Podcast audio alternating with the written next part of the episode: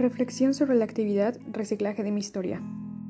En esta actividad hablamos sobre la tristeza, la cual es una emoción que se presenta en distintas situaciones de nuestra vida. Puede ser cuando tenemos una pérdida de cualquier tipo, sea material o de una persona, cuando sufrimos alguna decepción o desgracia y puede que nos afecte a nosotros o a otras personas.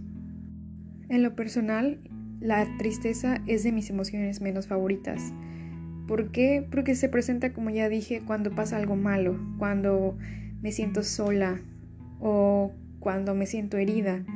Entonces, a ninguna persona, creo yo, le gusta sentirse así. Sin embargo, el tiempo me ha enseñado que es una emoción necesaria.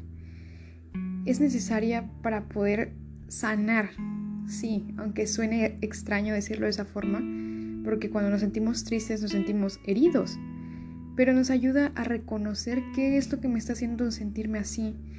Y claro, si yo me lo permito, me voy a ayudar a salir adelante, a poder lidiar o resolver el problema que me está afectando, que me está haciendo, sentir tan mal, a cualquiera que sea la situación por la que esté pasando.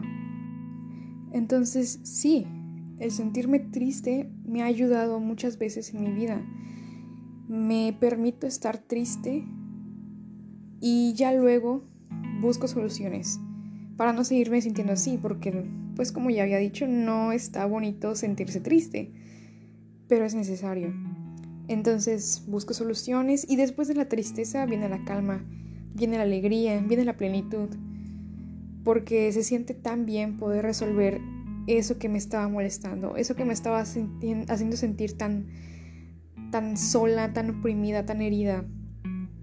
Se siente muy bien ese momento cuando logras resolver esas cuestiones y cuando te sientes plena. Eso se siente fantástico.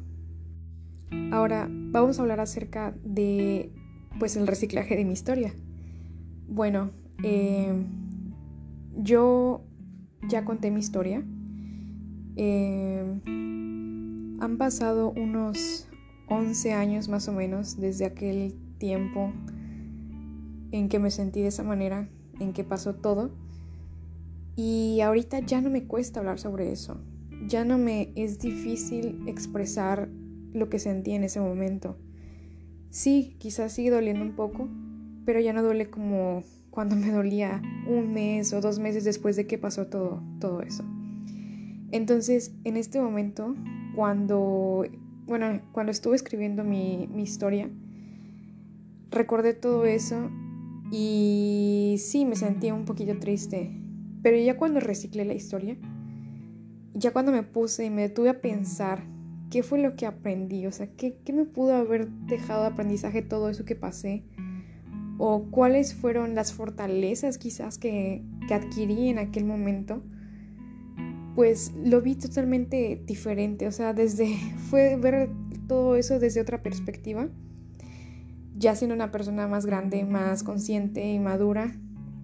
Y vaya, o sea, me di cuenta que había aprendido muchas cosas, a pesar de mi corta edad y a pesar de lo difícil que, fue la situación para mí, claro, porque pues estaba muy chica en ese entonces.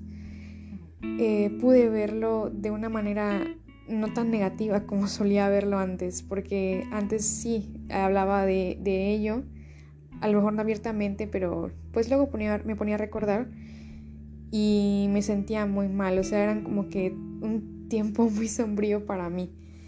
Pero ahorita que lo intenté ver desde esta otra perspectiva, pues, ajá, me sorprendí. Me sorprendí muchísimo de cómo fui capaz de aprender tantas cosas sin ayuda de nadie, de cómo fui capaz de salir adelante, emocionalmente hablando, claro, sin apoyo de nadie. Y digo, quizás no fue la forma más sana de hacerlo, porque pues sí, estaba muy chica y no estaba preparada para enfrentar ese tipo de situaciones sola. Pero lo hice. Y sí, claro, hubiera sido más fácil si hubiera, si hubiera recibido ayuda psicológica quizás no solamente yo, sino toda mi familia. Pero pues en ese entonces no pasó. Entonces eh, creo que lo manejé muy bien para, para la edad que tenía. Y me siento feliz de haber aprendido qué era la empatía, la generosidad. me siento feliz de haber ayudado de alguna forma a mi familia, a mi mamá, especialmente a ella, porque también fueron tiempos muy difíciles para ella. Y me, me siento también, no sé si decir feliz o decir orgullosa, porque tampoco, bueno, es algo que debería causar muchísimo orgullo porque pues todos sabemos, ¿no? Que no, un niño no debería de lidiar con todo eso. Pero sí, en parte me siento orgullosa de la fortaleza que adquirí en ese entonces, la fortaleza con la que enfrenté todas las situaciones que se me presentaron y, y que pude salir adelante, que afortunadamente estoy aquí, consciente de lo que viví, hablando de ello con tranquilidad, sí con, con tristeza, con melancolía, pero ya no duele, ya no quema como lo hacía antes. Y estoy feliz de, de tener a mi familia conmigo, de, que, de ver que todos ya lo han superado, o bueno, no superado, pero al menos que han aprendido a, a vivir con esa pérdida que han, eh, que han lidiado con todos los obstáculos que se han presentado y que a pesar de todo estamos juntos. Y ahora, ¿cómo podría eh, utilizar ese principio de reciclaje en mi vida emocional? Bueno, creo que es un principio muy bonito y que ayuda muchísimo a ver desde otra perspectiva todo lo que hemos vivido. Entonces yo considero que se puede aplicar en cualquier situación de nuestra vida, en cualquier emoción, de verdad, porque si en algún momento nos vamos a recordar de alguna situación que nos hizo sentir enojados, ahorita podemos reciclar esa, esa historia y bueno, puedo sacarle cosas buenas, puedo decir, ok, me sentí enojada, pero, pero gracias a eso me pasó esto, o gracias a esto logré esto. Entonces, puede funcionar con el enojo, incluso con la felicidad, porque sí, claro, la felicidad, es algo que a todo el mundo le gusta, es algo positivo, pero a lo mejor si reciclamos alguna historia feliz, puedo decir, ok, aparte de que me sentí feliz, pude aprender esto y pude darme cuenta de esto y reconocer a lo mejor que cosas que en ese momento no veía por X o Y razón. Entonces creo que es algo bastante útil en todos los aspectos de nuestra vida.